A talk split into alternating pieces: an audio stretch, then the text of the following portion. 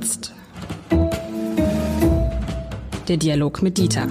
Ein Podcast von Uni Hamburg und Hamburger Abendblatt.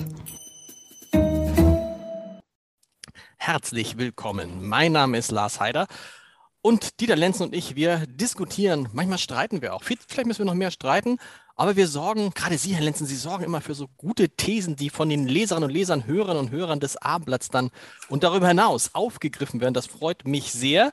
Und ich glaube, heute haben wir ein Thema, da könnte es sein, dass wir unterschiedlicher Meinung sind. Ähm, die Urlaubszeit geht zu Ende so langsam. Der Sommer geht auch so langsam zu Ende. Und ich würde gerne mal von Ihnen wissen, wie viel Urlaub uns eigentlich gut tut. Und ich würde schätzen, dass Sie so einer von denen sind, die den Urlaub, der Ihnen zusteht, gar nicht komplett ausnutzen. Äh, das ist richtig ähm, in dem Sinne, dass äh, ich nicht diese Tage aburlaube, äh, die mir zur Verfügung stehen würden, irgendwas um die 30. Das ist ja beträchtlich, das sind dann ja irgendwas zwischen sechs und acht Wochen, je nachdem, wie viele Feiertage dazwischen sind. Ähm, ich muss sagen, dass ich eigentlich in den letzten 30 Jahren mindestens, seit meine Kinder größer sind, Urlaube eigentlich immer nur und deswegen heißt das bei uns auch so als Klausuren gemacht habe. Mit anderen Worten, ich bin nicht erreichbar oder nur begrenzt erreichbar für drei, Wochen lang und schreibe in der Zeit etwas oder lese etwas, was ich unbedingt lesen muss und so weiter.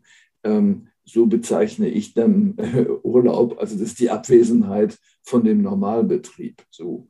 Äh, nun habe ich eine privilegierte Position, insofern Lesen zu meinem, äh, zu meinem Beruf gehört oder auch Schreiben dazu gehört. Aber das geht gar nicht anders. Wann soll ich das denn sonst machen? Insofern bin ich vielleicht ein untypischer Fall.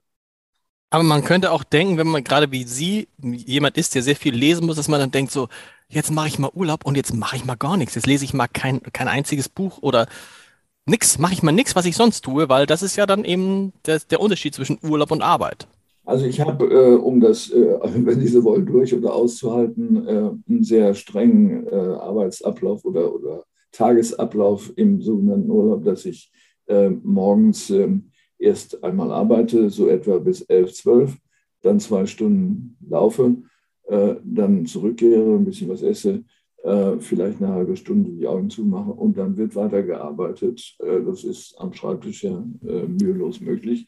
Das ist Ihr Urlaub. Wir reden jetzt, wir reden nicht ja, über den normalen, ja. das ist Ihr Urlaub. Nee, nee, ja, genau. Und dann sagen Sie, Sie nehmen also und 15 Tage und die restlichen und kommt dann nicht einer von der, von der Uni oder von Ihrem Arbeitgeber und sagt, sagen Sie, Herr Lenzen, Sie lassen ja immer hier 15 Tage verfallen. Das ist, ist ja auch nicht gut, weil wir als Arbeitgeber müssen ja auch Interesse darauf haben. Die ist rein rechtlich so, dass man muss sich erholen, man darf nicht zu lange arbeiten, man braucht diese Aus, man braucht diese Auszeiten, um wieder in Schwung zu kommen. Da hat ja der, der Arbeitgeber auch eine Fürsorgepflicht. Ja, der Arbeitgeber glaubt aber, ich bin im Urlaub. Also insofern ist das. okay. Ähm, äh, ja, der hat eine Fürsorgepflicht, das ist schon richtig. Ähm, es gibt keine Verpflichtung, eine Urlaubsreise zu machen oder den Urlaub auch zu nehmen. Äh, aber er ist ursprünglich ja äh, als äh, Wiederherstellung der Arbeitskraft, als Instrument dafür gedacht gewesen. Insofern beschädigt man äh, theoretisch äh, den äh, Arbeitgeber, wenn man es nicht wahrnimmt, weil man sozusagen immer müder, kranker und was weiß ich wird. Das ist die Idee dabei gewesen, nicht äh, Tourismus im Schwarzwald zu ermöglichen. so. Und äh, das muss man natürlich gut abwägen. Nun machen viele Leute Urlaub und sind hinterher erschöpfter als äh, vorher. Das ist dann natürlich auch nicht im Sinne des Erfinders. Also mit anderen Worten, man muss sich nochmal vor Augen führen, wofür ist Urlaub gut, ab wo beginnt ein Anspruch äh, sowohl des Arbeitgebers als auch des Arbeitnehmers äh, und gibt es ein Menschenrecht auf Urlaub. Das letzte können wir, glaube ich, schnell abhaken, wenngleich viele, wenn man sie fragen würde in einer Befragung, wahrscheinlich das annehmen würde, es gäbe so etwas. Und das Interessante ist ja, da ist Deutschland tatsächlich, äh, also an, in der Spitzengruppe. Ich weiß gar nicht, ob wir schon ganz vorne sind, aber 30 Tage Urlaub ist ja so normal. Ich kenne auch Leute, die haben 33, 35 Tage Urlaub. Das wächst ja dann teilweise, je nachdem, wo man arbeitet, mit den, äh, mit den Tarifgruppen an und so. Und das ist im Vergleich zu anderen Ländern richtig viel. Wenn man das zum Beispiel mit großen äh, Wirtschaftsnationen wie Japan oder den USA vergleicht, ist das fast, ich will nicht sagen fast doppelt so viel, aber es geht in die Richtung. Ich äh, kenne ja die japanischen Verhältnisse aus eigenem Erleben äh, einigermaßen gut. Äh, da ist es in der Tat so, dass äh, der formelle Arbeitsanspruch ungefähr die Hälfte ausmacht. Es kommt ein bisschen auf das einzelne Unternehmen an, aber das Interessante ist dieses, Sie sitzen am Schreibtisch und der Kollege sowieso hat sich in den Urlaub verabschiedet um jetzt die 15 Tage zu nehmen. Nach drei Tagen ist er aber wieder da und sagt, äh, ich kann das nicht verantworten, Urlaub zu machen. Ich beschädige meine Kollegen, wenn ich jetzt nicht da bin, also komme ich lieber wieder. Das ist keine Ausnahme, sondern das ist ein ganz häufiger Fall, weil man sich schämt, nicht zu arbeiten und die Arbeit den anderen zu überlassen. Das ist das genaue Gegenteil. Es ist auch so, dass Sie im Japanischen gar nicht so einfach den Unterschied sprachlich zwischen Freizeit und Arbeit zum Ausdruck bringen können, wie das bei uns der Fall ist. Wir betrachten das ja als das Gegenteil.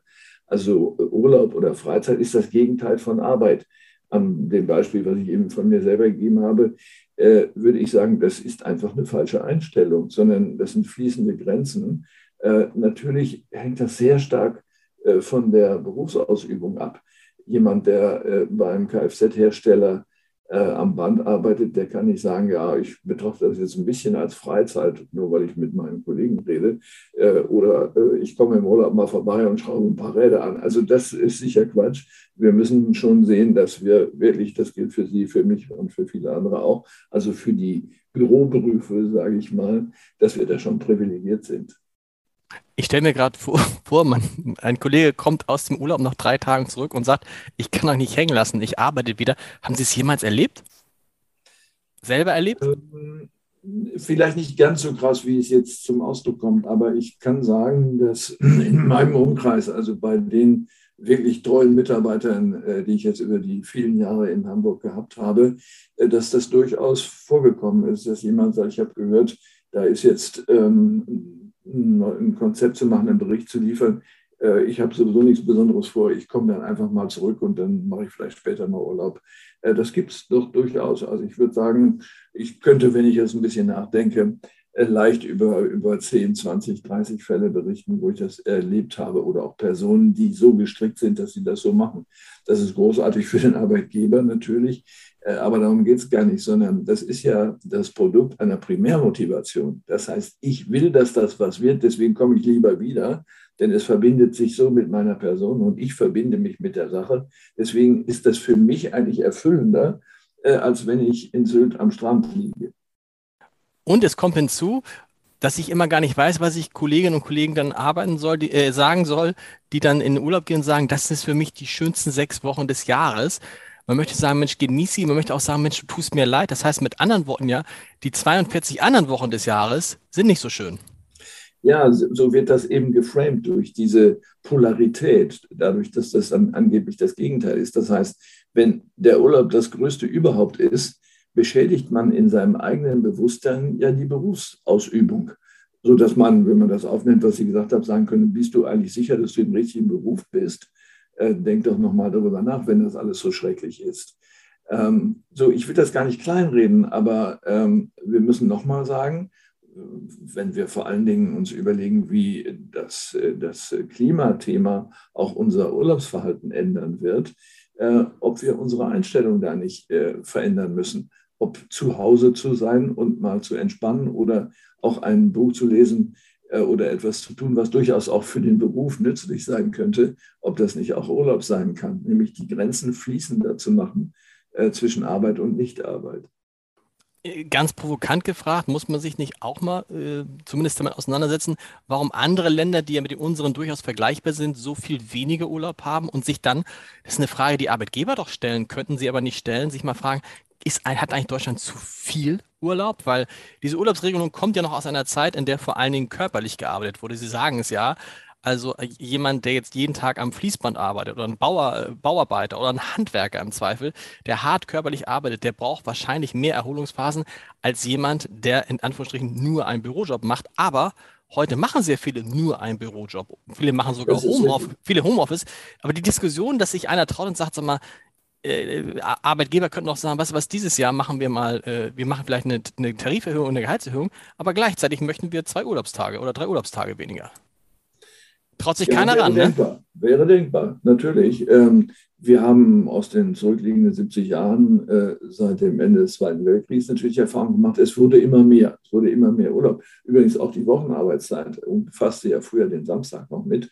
Mein Vater arbeitete auch Samstag und er arbeitete an einem Schreibtisch. Äh, das hat sich alles weiter reduziert. Das heißt, die Arbeitszeit liegt jetzt bei unter 40 Stunden. Ähm, das ist relativ wenig. Äh, es ist wunderbar, wenn es ein schreckliches Tun ist, was man dort machen muss.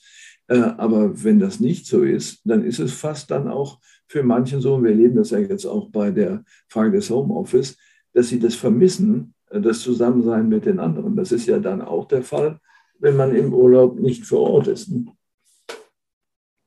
Ich muss gerade noch mal kurz drüber nachdenken, wie, wie, was du sagst, sagen Sie den Leuten bei sich, ist es möglich, dass Leute Urlaub mit ins neue Jahr nehmen? Das ist ja auch so ein, äh, so ein Spiel irgendwie, dass man denkt, äh, man müsste sich noch von dem Urlaub, den man hat, noch ein bisschen was ins neue Jahr retten, damit man da mehr Urlaub hat, um dann am Ende diesen Jahres wieder Urlaub, den man dann noch über hat, ins neue Jahr zu nehmen und so.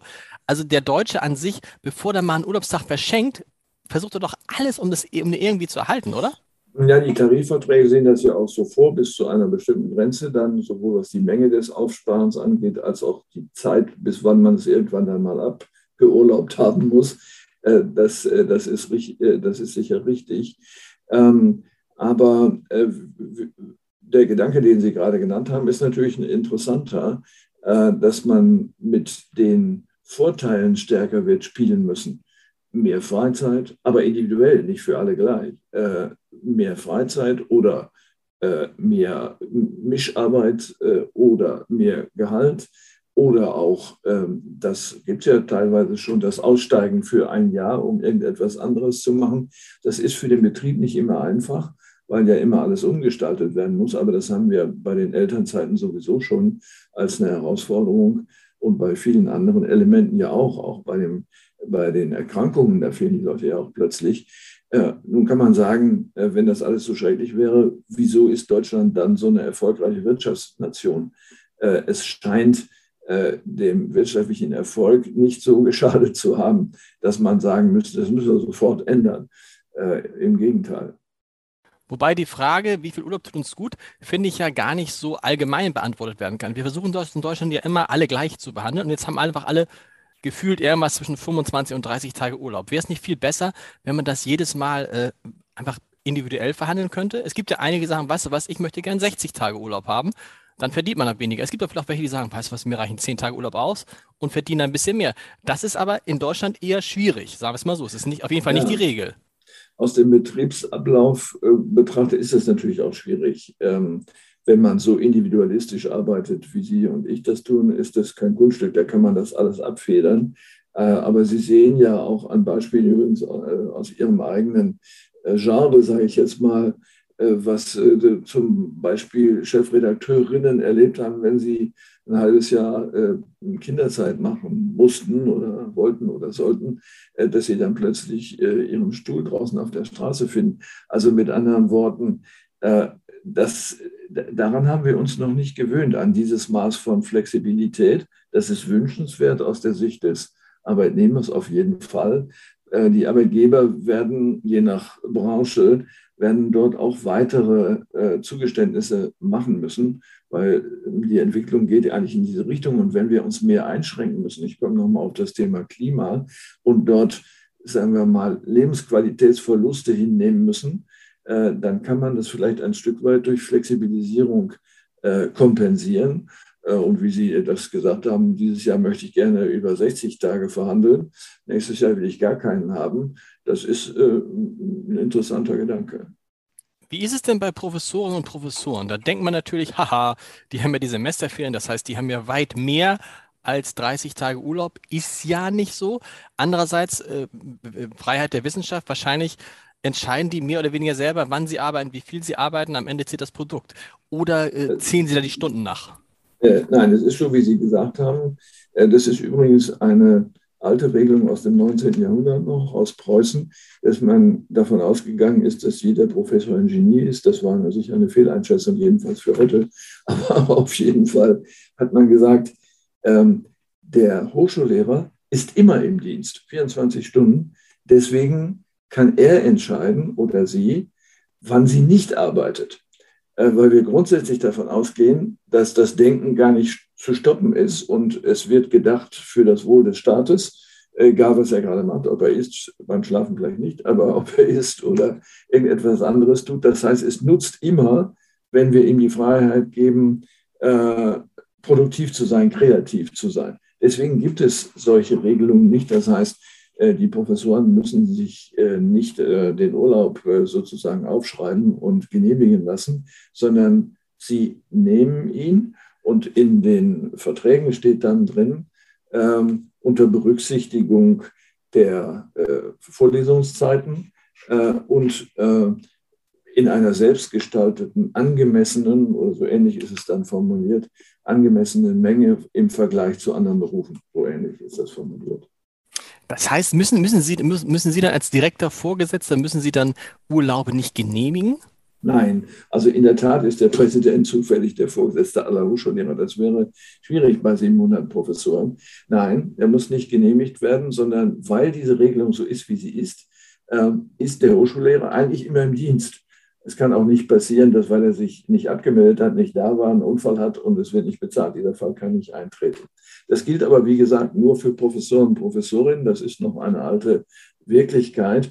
Äh, in manchen ähm, Beamtengesetzen wird das versucht, so ein bisschen zurückzudrehen. Aber ich glaube, es ist eine gute äh, Wirklichkeit, äh, weil es nämlich der Selbstverantwortung beschreibt. Es gibt Untersuchungen zu den tatsächlichen Arbeitsvolumen was Hochschullehrer an den Tag legen. Das haben verschiedene Organisationen untersucht. Also statt 40 Stunden oder 38,5, was ja der Normalfall bei Büroberufen ist, äh, wird davon ausgegangen, dass Hochschullehrer etwa zwischen 58 und 68 Stunden arbeiten. Äh, das äh, gibt es denn nicht, also, da muss doch einen Aufschrei der Gewerkschaften geben, oder? Naja, nun sind äh, Professoren ja in der Regel nicht gewerkschaftlich orientiert, sondern sind ja auch froh, dass es so ist, weil dieses, dieses Freiheitsmaß ja die, ähm, die Ergebnisse auch verbessert. Es fällt einem schlicht nicht immer etwas ein. Sie erleben das doch selber. Sie haben doch Pech mit einem Beruf, bei dem Sie am nächsten Tag, am nächsten Tag und nicht irgendwann ein Produkt vorlegen müssen, weil die Zeitung erscheinen muss. Mhm. Das haben wir Gott sei Dank nicht als Problem. Sie können zwar selber gestalten, was Sie schreiben, wenn der Chefredakteur nicht gerade ähm, eine bestimmte Linie verlangt, das äh, kann ich jetzt nicht beurteilen, aber es muss erscheinen. Der Redaktionsschluss ist um, ich weiß nicht, wann er bei Ihnen ist, 21 Uhr oder sowas. Und das muss fertig sein bis dahin. Und äh, man hat aber nicht immer Einfälle. Ähm, und dann gibt es eben auch schlechte Artikel. Was macht man denn mit einem Professor, dem nun gar nichts einfällt, der so über, kann das, wenn einer über, über Jahre nichts veröffentlicht, dann ist es auch seine Freiheit, oder? Dann ist es halt so? Äh, jein, also äh, Sie äh, haben die Verpflichtung, natürlich zu forschen und zu lehren. Und Sie können nicht sagen, ich saß im Sessel, habe nachgedacht, das war Forschung. Könnten Sie theoretisch, macht aber keiner. Wir müssen, glaube ich, deutlich unterscheiden zwischen naturwissenschaftlichen Berufen, die sehr stark laborgebunden sind. Da sehen Sie ja, ob jemand da ist im Labor und arbeitet. Für die gilt das in diesem äh, Maße dann sowieso nicht. Oder eher Bücherwissenschaften, was so ungefähr die Hälfte der Fächer oder mhm. der, der Professoren ausmacht. Ähm, theoretisch könnte er sagen, ja, ich habe nichts gemacht. Dann hat aber äh, die Universität, also sprich in diesem Fall der Chef oder die Chefin der Fakultät, die Pflicht, die Ressourcen zu entfernen. Also wenn jemand nichts liefert über einen längeren Zeitraum, dann darf er auch keine Mitarbeiter haben, äh, bis auf Minimalbestand, das hat das Verfassungsgericht entschieden, von einer halben Stelle. Ähm, denn das ist natürlich eine Verschwendung von Steuergeldern, wenn man das dann auch noch mit äh, einer Ausstattung versieht. An dem Gehalt ändert sich nichts, es sei denn, jemand käme und würde, würde sagen, ich unterrichte nicht. Dann würde er allerdings rausfliegen. Letzte Frage vielleicht zu diesem ganzen Komplex. Wer hat es denn nun, wer hat denn nun recht? Die Japaner und die Amerikaner mit, was haben die Japaner? Zehn Urlaubstage? 15. 15 ja. und die Amerikaner haben, glaube ich, zehn, also, also so mal, sagen wir mal bummelig, irgendwas zwei bis drei hm. Wochen oder wir mit sechs Wochen? Ich glaube, Recht hätte etwas Drittes, was äh, in dieser Form nicht existiert, nämlich, dass ein hohes Flexibilitätsmaß existiert, was sich nicht an so einer Norm orientiert, sondern was ausverhandelt wird. Und zwar nicht ein für alle äh, Mal, sondern äh, von Zeit zu Zeit oder von Jahr zu Jahr, wo man sagt, ne, wir haben das ja vorhin diskutiert, dieses Jahr äh, ist mein Arbeitsjahr, nächstes Jahr möchte ich und dann kommt irgendetwas anderes oder in Ruhe lesen können, weil und so weiter. Flexibilität ist Freiheit und Freiheit ist das bisschen, was wir liefern können, wenn die Verhältnisse sich äh, verschlechtern. Vielen Dank. Wir hören uns nächste Woche wieder. Bis dahin. Wir hören uns nächste Woche. Bis dahin.